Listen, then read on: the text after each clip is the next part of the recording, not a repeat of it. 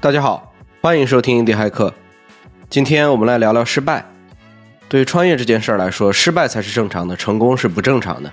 尤其是对于印地骇客啊，没有资金啊、人力啊、资源呀等背后的支持，失败的概率会更高。那我们今天就来聊聊失败，就主要是跟大家聊聊这些不开心的，目的是让大家开心一下。啊，在开始之前打个小广告，印地骇客的 Discord 社群现在已经全面开放了，链接在下方的 Show Notes 里边，点击即可进入。好了，那开始我们今天的节目吧。我觉得先给大家打打气吧。你们知道什么成功人士分享过他们之前失败的故事吗？呃，最有名的一些企业家，其实很多都都讲过自己失败的故事啊。比如说比尔盖茨，他其实在创办微软前和朋友做过一个公司叫 t r a f o Data 啊。这公司是干嘛的呢？他就是在路上横着横着铺个线缆，然后让车压过去，来记录车流量啊，是一个这样的产品，跟今天的微软毫无关系。而且这个公司挂了。然后呢？乔布斯对吧？大家应该都知道，乔老爷之前被从自己创办的苹果赶出去了嘛？我觉得这也是挺失败的。当然，乔老爷后来成功逆袭又回去了。然后还有比如说 Nick Woodman 啊，这个木头人 Woodman，他是 GoPro 的创始人，大家应该都知道 GoPro，GoPro 是他的第三个公司啊，前面两个都挂了。他前面做两个公司，一个叫 InPower All 啊，那个是想做一个薄利多销的电子产品的电商，就是卖便宜的电子产品。然后一个叫 FunBug。啊，是一个让玩家有机会赚真钱的游戏平台啊，这两个都挂掉了，然后才是 GoPro，这三个公司好像都没有什么连续性啊，做的事情都不一样啊，他也挺能折腾和坚持的，而而且实际上，嗯，他自己在前两个失败的项目上，其实不算时间和机会成本的话，没太多损失，因为有风投嘛，但是他觉得有很大的损失，是他辜负了投资人的信任。啊，然后还有。戴森啊，就那个戴森吸尘器，那个戴森是以他自己的名字命名的嘛？啊，据说他在做出现在的戴森吸尘器之前，他做了大概有五千多个失败的原型啊，很多。那这些失败其实算是比较有故事性的失败嘛？但可能大部分的失败是悄无声息的。像我们之前在社区分享的这个 XO 资本的创始人 Andrew，他自己说他启动以及参与过三十个产品，最终成功的只有两个。然后这些里面值得一说的失败是其中一个公司融资了八百万美元啊，但最后还是关闭了。剩下的失败 case 可能就是都没什么好说的，就是非常早期就结束掉了。然后说这个失败的话，其实我们知道硅谷有一种文化，就是公开谈论失败，然后庆祝失败。啊，零九年的时候还有一个人开了叫 Failcon 的失败者大会啊，就是邀请创业者讲述自己的失败故事。那这个 Failcon 办了五年。那后来不办了，后来不办了。他那个创办人说，是因为现在大家不需要这么一个会了啊，大家在为硅谷都都在公开谈论自己的失败故事，非常愿意分享。就是他这种氛围已经建立起来了，然后这种氛围就是让大家对失败比较宽容，然后让大家觉得说失败完全是可接受的。呃，但说实话，你真正经历过一次失败的创业啊，特别是这个过程持续了很长一段时间，对吧？公司开始发展的很好，然后感觉好像不行了，经历了各种挣扎之后。再失败，这种痛苦其实是很剧烈的啊，非亲历者可能很难理解。我觉得我们一定程度上可能可以理解啊，就是你你经历过这种失败是非常容易陷入自我否定的，因为你感觉你辜负了不只是投资人对吧？你还辜负了你的 partner、你的员工和你的用户啊。嗯，其实所有的产品和公司可能背后都有很多的失败的这种经历和故事。我相信今天有很多很多的听众朋友啊，那些可能都在使用 l o 型，因为今天的 l o 型的用户已经很多了嘛。那 l o 型的产品其实还是挺打动人的，至少我自己还挺喜欢的。我也是 l o 型的用户嘛。那 l o 型现在达到了百亿美元的估值，就更动人了。那其实对我来说，我觉得最打动我的，可能除了像这些估值也好啊 l o 型的产品做得很棒以外，伊万兆还有一个联合创始人嘛，他两个人的一个创业的经历。确实是特别动人的，我觉得很打动我。当时我第一次看到的时候，我觉得这两个人的那些执行力啊、魄力啊，这些真的是特别特别的强。就是赵一万嘛，他其实嗯也是真正经历了一个巨大的失败的哈。就今天的 Lotion 之前，其实还有一个版本儿，那个版本儿一般在公开场合看到的消息都是被称为第一代 Lotion 嘛。那第一代的 l o 型其实真的是非常失败，它早期其实是有像一个奸诈工具。嗯，然后伊万就觉得说，在那个年代，好像那个工具不是特别火，好像需要的人也不是很多，也可能是产品的问题，到最后就失败了，然后公司也失败了，就经营不下去了嘛，然后没有收入嘛，然后就开始裁员嘛，啊，然后裁到就只剩下两个创始人了嘛，就是他和他的联合创始人，那就最后就干脆就直接把公司就解散了，解散得了。然后这两个人就说一起搬家嘛，就搬到京都去重新开发 Lotion 的第二个版本嘛。那他在其中的一个采采访里面也提到了，为什么搬到京都啊？觉得自己不懂日语嘛。然后不懂日语，去一个这样的一个环境里面，就每天就不需要收手了，就不需要社交，也不需要去交流，就可以埋头干自己的产品，干创业。对，所以在那一年里面，嗯，伊万就和他的和他的合作伙伴两个人就一起没日没夜的就开发嘛，所以说就会有了今天的 Low 型。其实这里面还有一个小插曲，当时在看到的一个这个故事里面的一个小插曲是。有 Figma 嘛？因为他们在开发 Lotion 的时候也会用到 Figma。那当时 Figma 内部有一个数据，就是说，在这一年里面，始终看到有两个人，就是在他们内部的那个使用量啊、那些频率的排行榜上，始终排在 Top 的位置上。他们就觉得很奇怪，为什么每天都排在 Top？其实就是因为这两个人每天都在没日没夜的搞，反正你对，所以说就排排行的很高很高，对。所以他们也是从失败，最后才走向了今天这么高的估值，用户量也很大规模的这样的一个成果，也可以堪称成功了嘛？其实对创业来说，然后另外一个产品也是大家都很熟悉的一个产品哈，叫 Instagram，大家平时都会在 ins 上去分享一些照片啊之类的。那其实这一个产品 也是一个意外，也是失败之后的一个意外。他们的创始人。你刚开始其实做的是另外一个产品，那个产品叫啥？其实反正就是一个，哎，服务生活的，比如刚开始好像服务什么夜生活呀，大家可以去分享一些东西，哎，反正没有成功，也是非常非常失败。然后他们就无意中从这个产品里面，才去抽取出了招聘分享这个功能，哎，最后却还成功了。那今天的 Instagram 大家都知道能被 Facebook 收购，其实就已经很成功了。我相信每一个人也好，做的每一个今天看似成功的产品公司，可能背后真的都有非常非常多的失败的经历和故事在这里面。对，确实，大家看到每一个光鲜的故事背后，其实都有很多失败的故事，只不过可能媒体也不宣传，然后我们也不知道，对吧？嗯。但这些东西都是我们自己挖出来、调研出来的。然后还有一个，我分享一个对于独立开发者来讲一个比较指标性的一个人物啊，他叫 Peter Levels。Peter Levels，他的 Twitter 账号是 Levels.io，然后大家如果有兴趣的话，可以去看一下。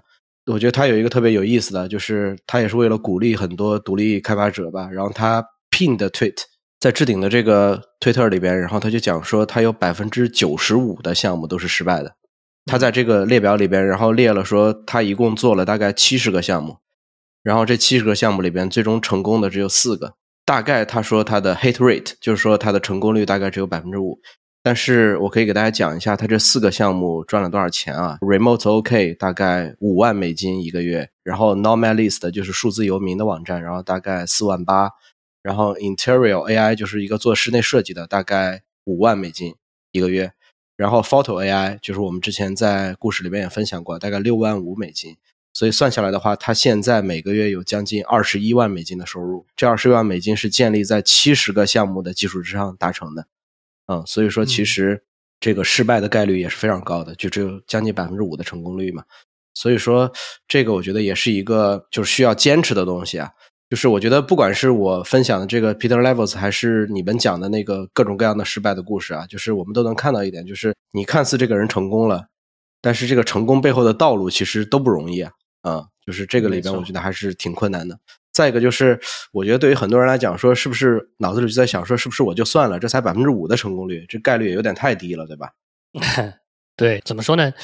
我们其实很多时候看到一些故事啊，包括有些人确实他自己创业是能一击即中的，呃，但更多人就是失败、失败再失败获得的成功。我觉得这个咋说呢？他你说他是个概率问题吧？我觉得可能跟概率没有什么太大的关系，它是一个 true 和 false 的问题。零和一的问题，就是成功了你就成功了，前面失败零次还是失败十次，不是很重要。因为首先每个人的概率都是独立的，对吧？你比如说我行业平均创业成功率是百分之五，然后你 认识十九个人，他们都失败了，然后你就会成功嘛，对吧？没有这个道理。嗯，是对，放到你身上这个概率没有任何意义。然后呢，这个概率是在大数据量下才起作用啊。你比如说我一辈子创业一千次，啊，那百分之五我就知道我一定会有五十次成功 啊，对吧？像那个 Peter Levers，他其实是已经有点多了啊，七十次。但是实际上对大部分人来说，你可能这一辈子创业成功一次就可以了。那对于呃独立开发者，他做小项目的，可能做个两三个啊也就可以了。你不会去真的去想这么多，要做那么多次，对吧？这个概率起作用的意义不是特别大。我们希望其实就这一次。就在我看来，这个这个成功这件事情，它是一个我们要去攀登的目标，而不是说我有二十个盲盒在那里，我去开开到哪里就成功，对吧？它就成功了，不是这么回事儿啊。所以在我看来，对于想要创业或者说期望通过创业的。这种方式去获得人生成功的人来说，这个概率没有太大的意义。但这里我有个自己的观点啊，是说虽然我觉得它没有太大意义，你要失败你就去失败，但是你要在这个失败中保护好自己，呃，不论是个人资产也好，或者说是身体和心理健康也好，对吧？很多创业者创业到后来都抑郁了，啊，或者说整个就就燃尽了，啊，就是不要在创业的时候 all in 这些东西去啊，不管你 all in 的是你的个人资产也好，还是你的心理健健康、心理状态也好。进而失去了东山再起的能力，就是因为这是一条失败零到 n 次，然后直到成功的路，你需要保证你还能有能力在这个路上继续走，对吧？所以说，一定程度的偏执会被认为是成功的要素之一，但我觉得还是要给自己留下退路。嗯。就是要保护好自己，这点确实是很重要的，嗯，因为很多时候一个人可能不是被物质打垮的，很多时候都是被精神打垮的，啊，也有很多这样的例子。对，其实我之前有看过一个 CB Insights 的一个调查，他自己就是大概走访了一百零一家 startup，然后就这些 startup 全部都是失败的，他给他们发了一份调研主题，然后那个主题里面是一些多选题，然后他们选出来说你现在这个公司失败的首要原因是什么？在这个发的这个回复里边，我觉得很震惊的是，就排名第一的是 no market need，就是没有市场需要啊。排名第二的是没钱了，run out of cash，没钱了。然后排名第三的是 not the right team，就是团队不对啊，就是可能想做的那个事儿，但团队里边没有人能做啊，可能最终失败了。就这三个，排名第一的 no market need 里边竟然有百分之四十二，也就是说有将近一半的人。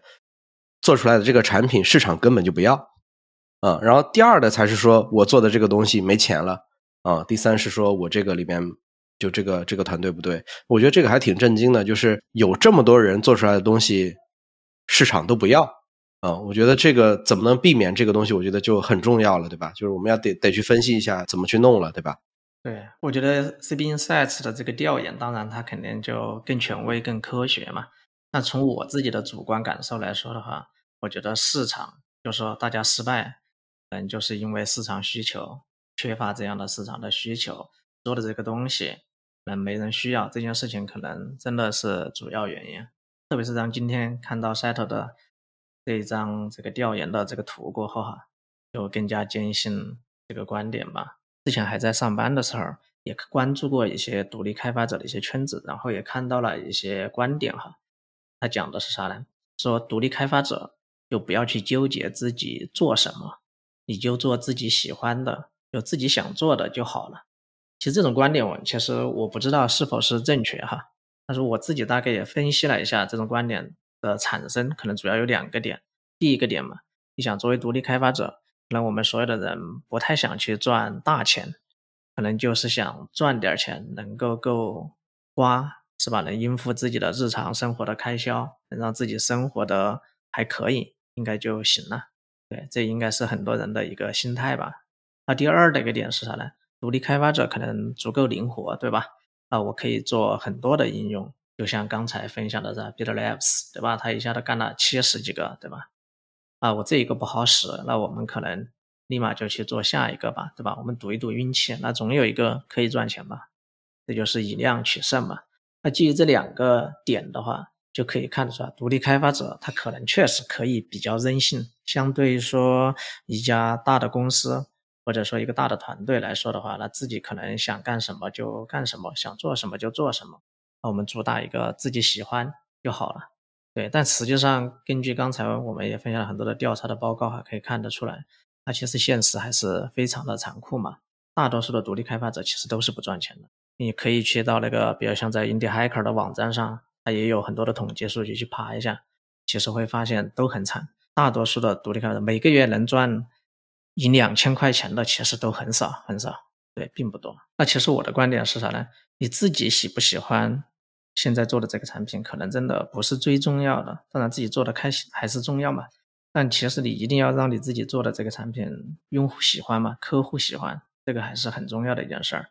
不能说完全就凭着自己的喜好嘛，天马行空。独立开发者作为个体哈，其实确实有很多很多的困难。我们的资源可能非常有限，那你在有限的资源里面，你怎么去找准市场的需求和痛点？光是这一件事儿，我觉得真的就挺难了。很多时候，可能我们真的会凭着自我的感觉去走。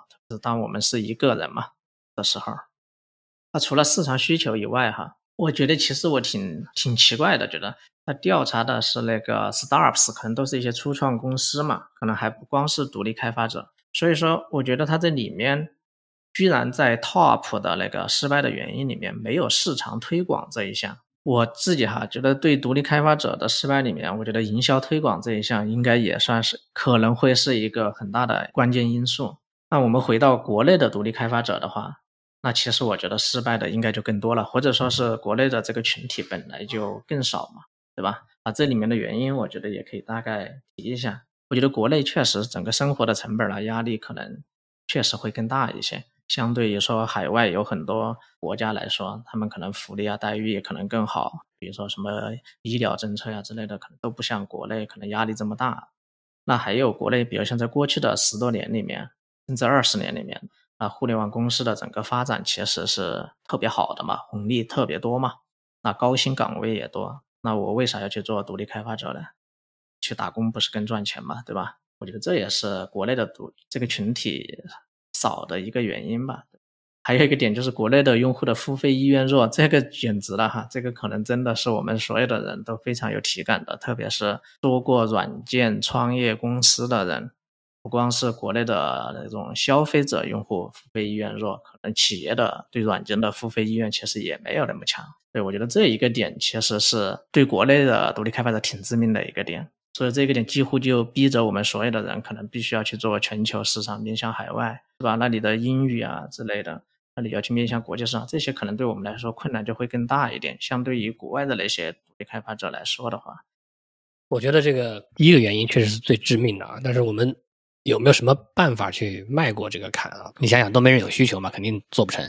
那我们前面的节目聊过，building public 啊，一部分就是在解决这个问题，通过公开的讨论你的点子，对吧？为你的早期原型去寻求建议，其实都能够验证你的产品是否有市场需求。那很多人会担心说，我这个点子被抄啊，然后躲起来闭门造车。其实我们也聊过，在现在这个点子不值钱的年代，是非常不可取的。然后，一个比较有效的寻找需求的方法是问问你自己的需求是什么，对吧？你自己的日常生活、工作、娱乐，啊，哪怕是玩游戏，你可能就是会发现一些不方便的地方，或可以做得更好的环节。那其实你就发现了一个需求。实际上，我们如果玩游戏，经常会在网上找一些辅助工具之类的，对吧？这些辅助工具其实也都是这些玩游戏的人在这个过程中发现的需求，然后做了。他可能赚不了什么钱，但是挂着广告，呃，你也能每个月有广告收入嘛。那你就会发现，总有一群和你在同样场景下面对同样问题的人啊，其实他们就是你的用户嘛。这种点子也许不能支持一个伟大的公司，不能支持一个独角兽，但是呢，它也足够作为一个独立开发者的小项目了。嗯，当然也有人另辟蹊径的，就是我们前面提到的这个 XO 资本，它的创始人 Andrew 啊，他因为前面成功过嘛，他持他是做了一个 AI 公司，然后卖掉退出了，所以他有有一些钱，他又觉得说自己其实不是很擅长去发现需求。然后他就也不知道他那个十五分之一的成功率啊，是不是失败的都是没需求导致的啊？他就觉得自己不是很擅长去发现需求，所以他就决定花点钱来解决这个问题啊！他就专买那种微型 SaaS 创业公司，刚起步，有一些付费用户，有一些 MRR 的。XO 资本官网上挂着他们感兴趣的公司的标准是五千到三万美金的 MRR，然后 B to B 的 SaaS，百分之八十加的毛利率。五十家的付费用户，因为 B to B 的嘛，付费用户不会特别多。五十家的付费用户，PLG 模式，这是他们对这个他们感兴趣的公司的这个这个标准。那其实这种都已经算是成功验证了需求的，对吧？它有付费用户嘛，啊，但还比较早期，比较便宜，安德鲁也买得起，因为他这个资本就他一个人啊，所以安德鲁通过收购这类公司，就等于花钱把风险最高的这个市场需求验证环节避过去了。嗯，然后我们再看看它这个标准的话，你会发现他把第二个点，对吧？out of cash 就钱花完了也避过去了，因为他买的这个公司首先有收入，毛利率高啊，当然，嗯，对，当然你 SaaS 毛利率应该高啊，你这个 SaaS 毛利率都不高就不对了。然后呢，又是 PLG 的。那 PLG 的情况下，我们也讨论过，人力成本、营销费用相对来说就比较低嘛。嗯啊，那这个公司就算暂时还赚不到什么钱，那也不会亏多少。嗯啊，然后它又限定在 B to B SaaS 这个领域，那可能也是考虑到呃 B 端的用户付费意愿啦、付费能力啊、稳定性都更好啊。总之就是确保能来钱。嗯，那他收购的这个 SaaS 自己就能一直活下去。安德鲁就有选择，对吧？他可以选择持续的去运营它、去增长它，然后从这个收购的这个 SaaS。公司里面去赚 MR，他也可以选择找个合适的机会再卖掉啊。我们看他的官网会发现，他已经运运作了十个项目，有四个卖掉。嗯，对，企业就是要赚钱嘛，对吧？这是持续经营的根本。呃，所以其实最好开张第一天就能赚钱啊，这能让你自己把握节奏啊。而如果你需要融资才能继续下去啊，而且很幸运的你融到了。那一定要小心的就是，别让自己的公司变成一个击鼓传花的数字游戏啊！这个在互联网泡沫年代非常容易变成这个样子，就是你被资本推着，对吧？盲目的扩大规模，做大数字，然后下一轮融资没融到啊，数字没做到，融资没融到，没钱了，你的一切辛苦努力就全部归零。Gumroad 当初差点挂掉，不就是因为这个原因吗？嗯，但是 Gumroad 能起死回生，也恰恰是因为它还有一定的造血能力，对吧？在大幅裁员到只剩萨希尔一个人之后，他是盈利的，所以他才能够继续下去，啊，起死回生。对，刚才龟龟分享了一个很典型的哈，直接收购需求，我觉得这个真的是，对，这个是特别好的一件事儿。对，嗯，可能在寻找需求上面，可能也有其他的一些途径嘛。这儿补充一个，应该可以是一个方法，比如我们可以去做一个社区，因为需求从哪儿来嘛？这件事儿本身还是要从人来嘛，因为我们去做软件这件事儿。它本身还是最终要解决的还是人的问题嘛？我们需要的是人，所以说你说你去做一个社区，然后从社区的这个用户当中去获得一些灵感，然后去找到一些好的需求，那至少这个途径来说的话，肯定比你自己凭借你的感觉还是要靠谱的多。我相信，对。但是呢，这儿确实有一个难点哈。你说你真正去做起来一个社区，这个成本其实不低，你随便选一个社区，能聚焦某一个领域的一群人嘛？圈到一起，那其实这个成本是不低的，我觉得也是不是一件很容易的事情。它可能是需要你投资足够的时间才能达成的一件事儿，对，比较慢。那可能很多人其实也等不了那么长的时间嘛，毕竟大家肯定就是希望在做这件事情的第一天都能赚钱，都能够养家糊口啊之类的。对很多人来说，可能都是抱着这样的一个状态，对。其实还有另外一种嘛，那我们是不是可以换一个方法？我们可以参与到现在存在的一些社区当中去，能够和大家去交流、观察这个群体，对吧？从而找到一些需求啊和一些痛点是能够被解决的一些点。我最近也观察到哈，我加了好几个那种 AI 相关的群，微信群，嗯，然后我发现群里面始终都有那么几个相同的人，异常的活跃，这些人。然后他们从加入的第一天进来就很活跃，一直到到现在，他们都是群里最活跃的。你如果嗯一个新进群的人，你可能不知道的，还以为他们是这些群的管理员呢。但实际上他们不是的，对他们只是参与进去。但是你会发现，他们从刚开始在里面灌水呀之类的，到现在他们已经有些人就是在随随手也在分享自己的一些内容。可能做他们，因为今天 AI 嘛，有很多人都是在做内容的，所以他们也不断的在分享自己的一些文章啊，或者自己的一些那种类似于 newsletter 了，或者等等等等，甚至 自己的知识星球啊，就是很多人都是在这样参与进去，参与到社区，觉得这也是一个很好的方式。对，因为毕竟自己去经营还是很麻烦啊。然后另外一个，我觉得需求相对说比较容易的点哈，因为之前我们也整理了很多成功故事嘛。然后里面就总结出来，就可以看看得到，你如果紧跟现在科技发展的潮流的话，理论上你也可以很容易的拿到一些需求。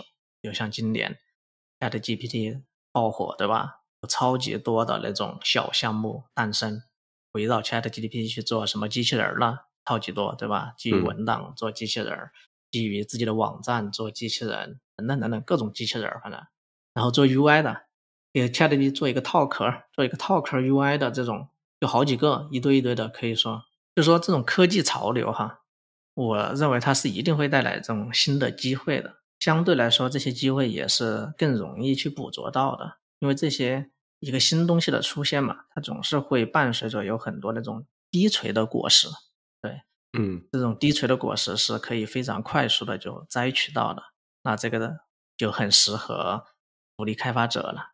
比如说像今年 Chat GPT 这种 Web UI 可以赚到很多很多的钱，对，早期做 Web UI 的，确实他们赚了挺多的钱的。那这些就是低垂的果实啊，你伸手就可以把它摘掉啊，但是它可能不长久，对吧？那可能过个一两年了，那这些项目可能都逐渐的都死了。那对独立开发者来说，他可能这这些个事情不重要，对吧？我们需要的是这个项目在曾经成功，能赚到一批钱，是吧？我投入精力再去做下一个项目就好了。嗯，我觉得这个低垂的果实的这个例子举的就挺好的，因为现在比较低嘛。但是我觉得，对于我们独立开发者而言，就是你要持续的还能从里面捞到钱，就是你自己的个子也要长高嘛。你个子长高了，你就能摘到高处的果实了，对吧？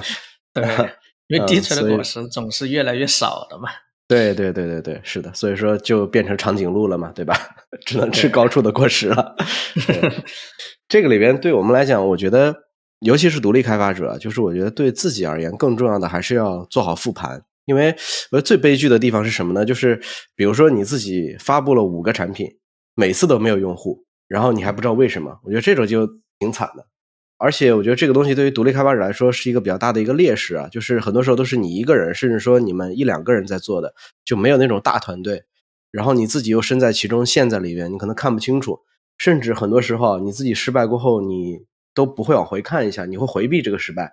你觉得说可能是我运气不好，对吧？我也不去分析，我也不去复盘，就我就直接回避了。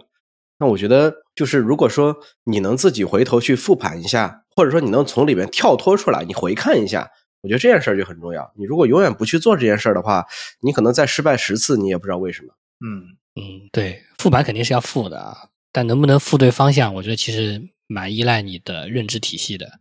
对吧？发布产品五次，每次都没有用户，然后你复盘下来的结论是：哎，我这点子不行，我下次想个更好的点子，那这白也就白复了，对吧？实际上，真正重要的是如何发现点子并快速验证点子。你发现自己说啊，我其实没有去快速的验证点子，所以本身这个点子我能够更早的发现它不行的。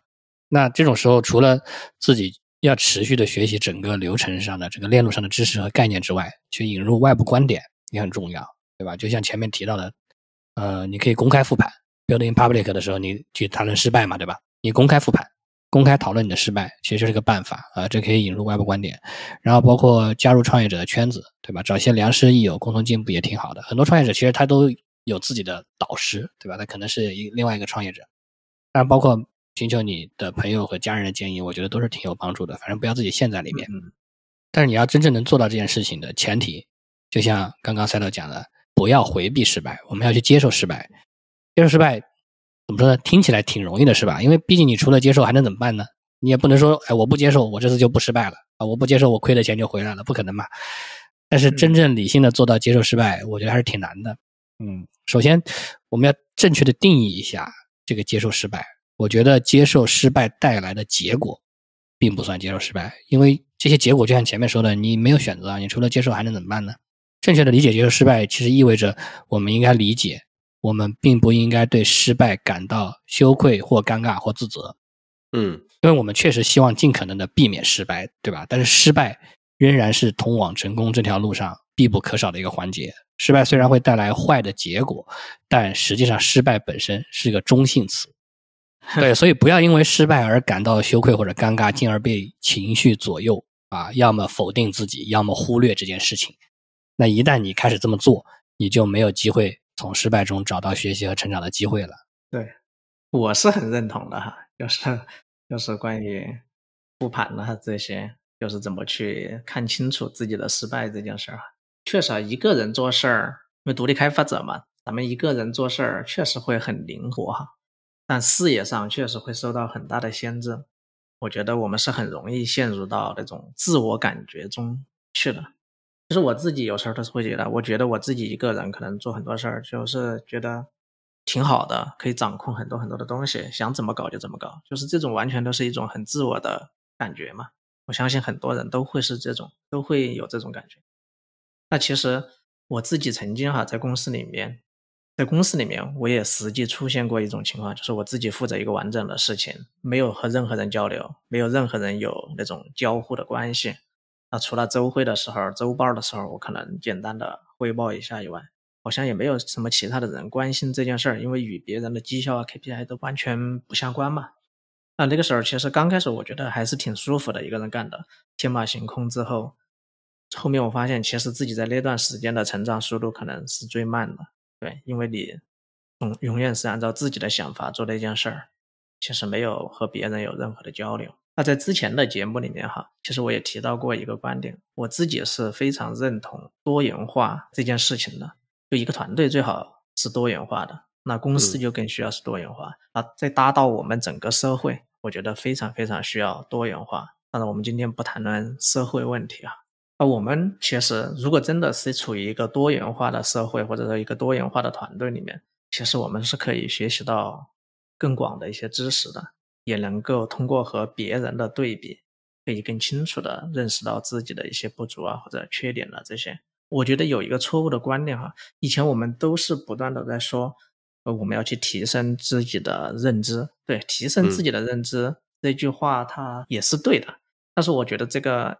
又就不是特别的全面，因为你提升自己的认知，只是提升到了下一个层级，难道你就不应该换一个类似于领域赛道吗？就是我觉得我们需要完善自己的认知，就是你可能需要把你的认知的广度，对很多不同人，甚至是不同阶层的人，那我们不是说非得说我们要进入某一个圈子，把我们的认知要提升到那一个圈子里面去，而是我们的认知真的能够。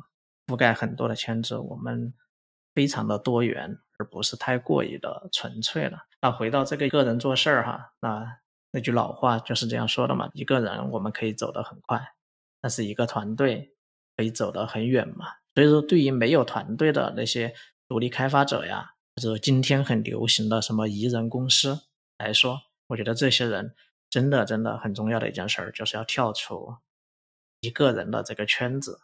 我们要去，还是要和外界去建立连接嘛？对，最好的方式就是能够和其他的开发者和其他的创始人，能够更多的去交换意见，建立一些交长期交流的频道和通道。我觉得这是非常非常重要的一件事儿。嗯，我觉得这个多元化这个概念就特别好，因为其实查理芒格也一直在说嘛，就是其实很多个行业里边最基础的知识是很容易学到的，但是如果你不了解那个基础知识的话，可能会走很多弯路，但是，一旦你把基础知识都连起来、都串起来，那其实对你个人的、对整个社会的认知啊等等一部分呢，其实都会特别特别的好。对我觉得大家也可以看一下查理芒格的书。然后我自己也在想一个事儿，就是因为我们一直在讲说失败嘛，你要学会失败，要跟失败自己去学会处理嘛。但是，就是你失败多次之后，你再坚强的人也扛不住啊！就很多时候精神会被打倒，肯定会怀疑自己，说我到底是不是真的适合干这个活儿是不是我就不适合干这个，换个别的？嗯，对，我觉得这个确实是一个对于所有的人来说，可能都比较难的一件事儿哈。比如换成我，我可能真的失败无数次，或别说无数次啊，失败好几次，可能我也觉得会很沮丧、很失落，对吧？你的情绪可能会很大。都会有这种状态的出现。我们到底适不适合干这个，可能真的很多时候是要在一些具体的情况里面去分析的。但是我觉得，首先哈，有一点肯定是可以完全肯定的，那就是啥呢？如果完全都不知道自己为什么会失败，就是当你失败过后，你都不知道你为什么会失败，完全都不知道了，那我觉得这个就肯定不适合继续干下去了。你想一下，你连你自己失败的原因自己都找不到。那还干这个干啥呢？没啥好干的，对吧？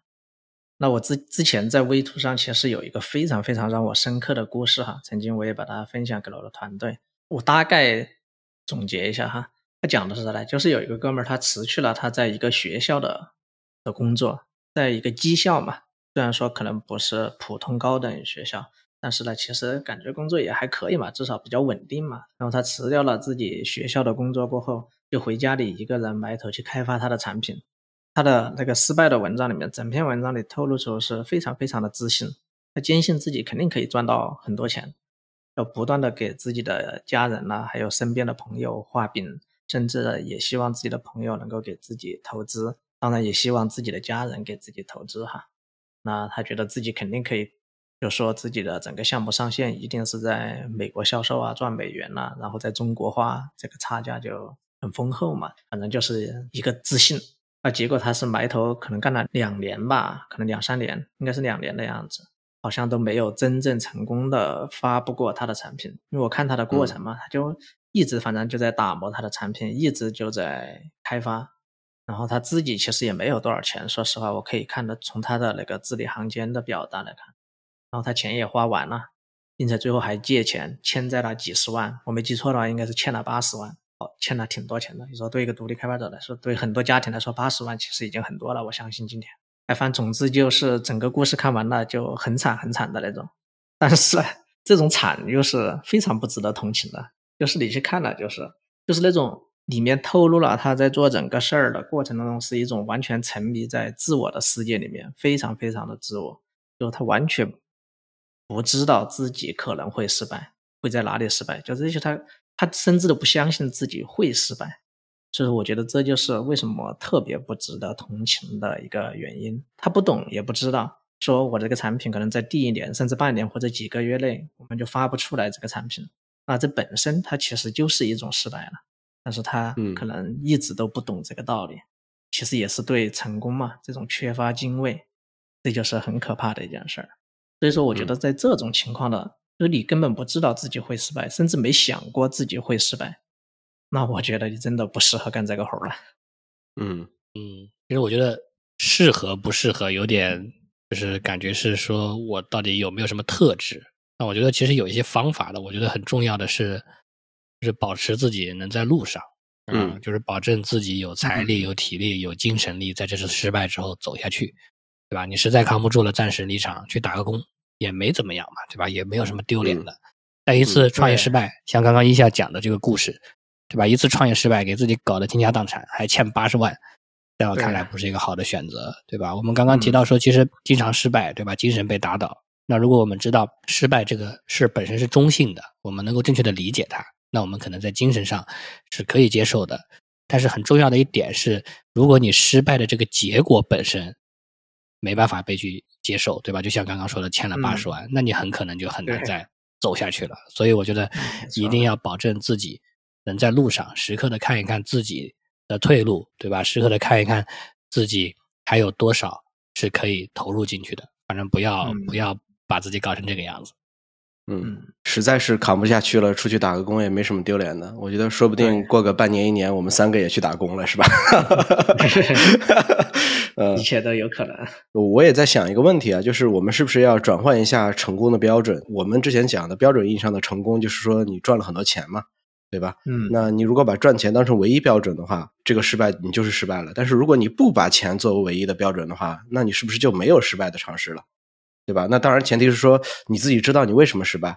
就我觉得这件事儿是很重要的。我不知道你们怎么定义说就是成功的标准。就从你们现在而言啊，作为我们现在做独立开发者来说，嗯，对，就其实你完全可以在通往成功的路上走着的时候改改目的地，对吧？改一下成功的标准也挺好。我觉得钱嘛，首先还是要有一个基础保障的。你不能说我完全没钱，完全没钱没有必要去谈什么理想，谈什么成功失败。你要保证自己的基础生存。那抛开这个不谈啊，以前我也觉得说要有钱，只要钱到位就什么都有了。就是我也不想名利双收。有些人去创业，他希望自己成为这个世界里面的一个很重要的一份子，被大家都都知道。我不需要，我也不想名利双收，那样不自由。很多创业者成功之后都很痛苦，因为他们不自由啊。我就赚到足够财务自由的钱，对吧？然后转身离开，谁也不认识我。我想不干什么就不干什么啊！这个是以前我对成功的定义。但是现在我发现，比起先不自由的赚钱，再去自由，可能自由的赚钱会更适合我一些。所以这么想呢，实际上就是自由对我来说会更重要一点啊。当然还是前面说的嘛，你钱要有一个基本保障，你不能说我完全没钱，我就追追求自由，没有没有钱去嗯追求诗和远方，也有人喜欢这个样子啊，但是不是我。嗯然后呢，钱呢也不需要说我一把赚够财务自由的钱，我通过构建 MR 和被动收入，我持续的有现金流就可以了。但为什么是嗯 MR 和被动收入？是因为只有这样，你才能够保有一定程度的自由，对吧？不然你天天就是手停嘴停的，不去上班，你就房贷还不起了，嗯那你哪来的自由呢？没有嘛。嗯所以，如果嗯让我现在重新定义一下，我觉得我的成功就是能有一个自己的小生意，以 MR 和被动收入的方式带来保障，然后我有时间去生活、去发展兴趣、去发呆。嗯我觉得这个就挺好。嗯嗯，没错。我接着讲一下我的看法哈。我觉得一个人能否重新定义成功哈，不把钱当成主要标准的话，我觉得这里面可能主要还是看这个人，包括我们自己哈，对钱的需求究竟是处于一个什么样的程度啊？我觉得每个人对钱哈都是存在着需求和欲望两个层面的。那需求哈，一般是指嗯多少钱能够让我们生活的有尊严，这个是最基本的了。然后生活的比较好，而欲望可能就是无限的了。这个我相信，我相信每个人对钱的欲望都是很高的，包括我自己。没有人不喜欢钱，是吧？没有人也会嫌钱多这件事儿。但有的人虽然喜欢钱，但是呢，他能清楚自己对钱的那个需求的程度，就超过需求以外的那个部分儿，哎，我们就可以把它当成是上天的馈赠了，这就是一种很好的心态，对吧？那我们不强求这一部分，得到了还能感恩，我觉得这就是一种很好的一个人对待金钱的一个状态哈。所以，如果我们自己在钱的方面，如果基本达到了需求的这种程度过后，也就是刚才龟龟讲的，对吧？我们得吃饭，对吧？我们还得赚钱吃饭、养家糊口啊之类的。那我觉得我们就可以重新去定义成功的标准。如果真的一定要去定义成功的标准的话，那我们是不是就可以说更快乐呀？是吧？追求身体更健康啊？啊甚至有很多人，包括像我自己哈，我可能觉得把我的时间花在一些更有意义的创造上面，我觉得可能算是一种成功，对吧？这种嗯创造可以帮到别人，帮到甚至大一点，帮到这个社会，那我觉得还是挺有意义的一件事儿。但是如果你说你生活的其实已经很困难了，在某一天都不能够很有尊严的活着，那我说实话，我觉得赚钱就是头等大事儿了。那你只要在法律允许的范围以内，是吧？你可以做任何的事情，哪怕就是送外卖呢。所以说，我自己如果说去定义成功的话，我觉得是啥呢？你自己一直在做让人佩服的事情，或者说让自己也很佩服的事情，你做的事情是别人真的愿意尊敬你的，我觉得这种就是一种很好的成功。就像努力送外卖，比如说有很多今天真的你这几天的温度有多高，室嗯外温度几乎地面温度都在四十度以上，外面还是有很多努力送外卖的外卖小哥儿啊。他们为什么会这么辛苦的去送外卖？无外乎他们肯定也是想让自己的家人呢、生活的更好。就是他做的这件事儿，其实本身就很值得让人尊敬了。其实相对于成功来说，我觉得这也是我们今天这这一代人哈，或者说过去的几代人，总是去定义成功这件事儿，好像我们总是觉得说一个人要成功，当然我们可能说的成功，在狭义上更多的是用钱来衡量。嗯嗯嗯但是我觉得可能更好的去定义一个人，是你这一生能不能过得不同，就是和别人不同。这儿有一个小故事啊，我前两天在刷 Twitter 的时候，看到有一个哥们儿分享了他自己的一个经历，他其实也是给自己 gap 了两年，就说他停下工作两年，然后这两年的时间，然后就去做了一些自己喜欢做的事情，当然这里面也包括他自己去写了一些自己曾经想写的产品，然后也包括啊开着房车出去旅行了很长很长的一段时间。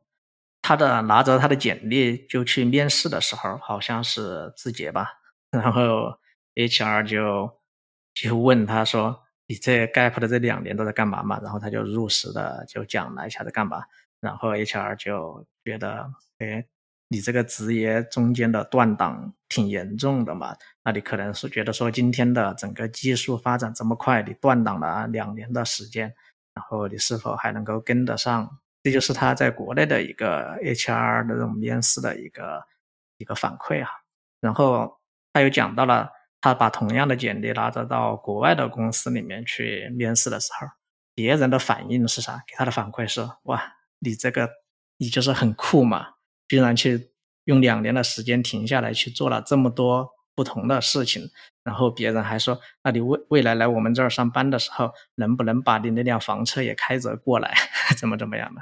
这也是一种不同的那种社会的文化，可能今天对人的定义是不一样的。就像那种他的面试的第二家海外的公司这种定义，我就觉得就挺好嘛，是吧？每个人你需要活得就是不一样，你在做和别人不一样的事儿，别人就觉得你很酷了。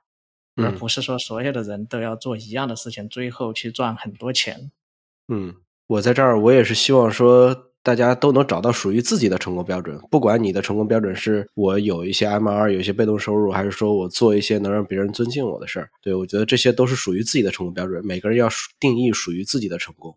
然后，其实对于创新来说，就是不论你做什么事儿，失败都是大概率的。我觉得要不然的话，世界早就起飞了，对吧？也不至于说今天才发展成我们现在这样。我们现在还不到世界一点零版，对吧？所以说，我今天聊完之后，我的最主要的感受是什么呢？结果都是坚持出来的啊。如果有一个没成功，然后你可以再来一个啊。我觉得按照 Peter Levels 还有那个 XO 资本的那个概率，十五分之一到二十分之一来说，我们运气只要不太差，十个以内应该可以成功。